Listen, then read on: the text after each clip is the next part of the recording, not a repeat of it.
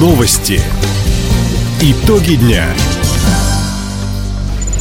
Итоги вторника подводит служба информации. У микрофона Дина Юкшапосхова. Здравствуйте. В этом выпуске. Губернатор Михаил Дегтярев поздравил жителей региона с Днем Конституции. Пчеловоды края получат господдержку. Турнир Героя Отечества объединил не только города нашей страны, но и различные спортивные федерации.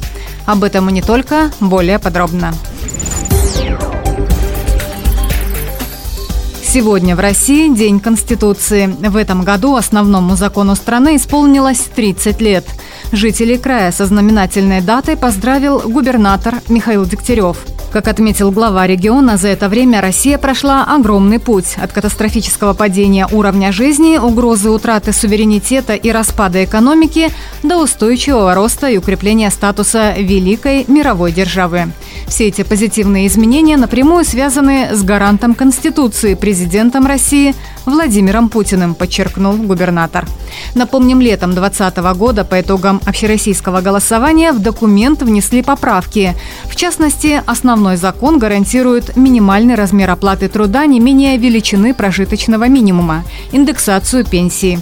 Также появились положения о защите исторической правды, российском языке и браке как союзе мужчины и женщины. Строительство межрайонного онкологического диспансера в Комсомольске будет контролировать Марат Хуснулин. Такое поручение вице-премьеру дал президент России Владимир Путин по итогам совещания с членами правительства. Хуснулин будет лично отвечать за соблюдение сроков возведения объекта. Также глава государства поручил до конца текущего года выделить Хабаровскому краю не менее 500 миллионов рублей из федеральной казны. Деньги пойдут на закупку необходимого медицинского оборудования для краевого клинического Всероссийского центра онкологии. О выполнении поручения премьер-министр Михаил Мишустин должен доложить не позднее 20 декабря. Пчеловодам края компенсируют затраты на развитие производства. В новом году на эти цели Минсельхоз региона предоставит около миллиона рублей. Уже в феврале средства направят администрациям пяти районов – После деньги распределят между победителями муниципальных конкурсов на получение господдержки. За счет краевой субсидии можно будет возместить расходы на покупку специальных препаратов для пчел, инвентаря и оборудования для разведения и ухода за пчелами, семян медоносов и сахара для кормления. Начинающие пчеловоды также могут получить грант в размере до 5 миллионов рублей по программе «Агростартап». На эти средства можно приобрести оборудование, ульи и пчел, построить помещение.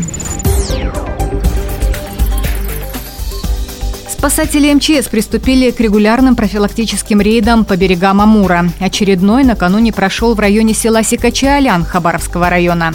Инспектора Центра государственной инспекции по маломерным судам напомнили любителям зимней рыбалки о мерах безопасности, говорит сотрудник ГИМС Яков Митрофанов информируем, что вы с собой какие-то средства спасения носили, хотя бы веревку, длинные предметы. Контролируем, чтобы безопасно было выход на лед, сход со льда. Главная проблема сейчас у нас это автотранспорт. Люди не хотят ходить пешком и подгоняют транспорт прямо к лункам.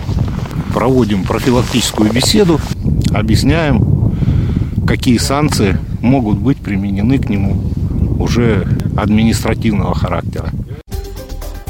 Обратили внимание сотрудники МЧС и на нестабильность и непрочность ледового панциря. Замер толщины льда в лунках показал, что она варьируется от 15 до 40 сантиметров вдоль всего берега.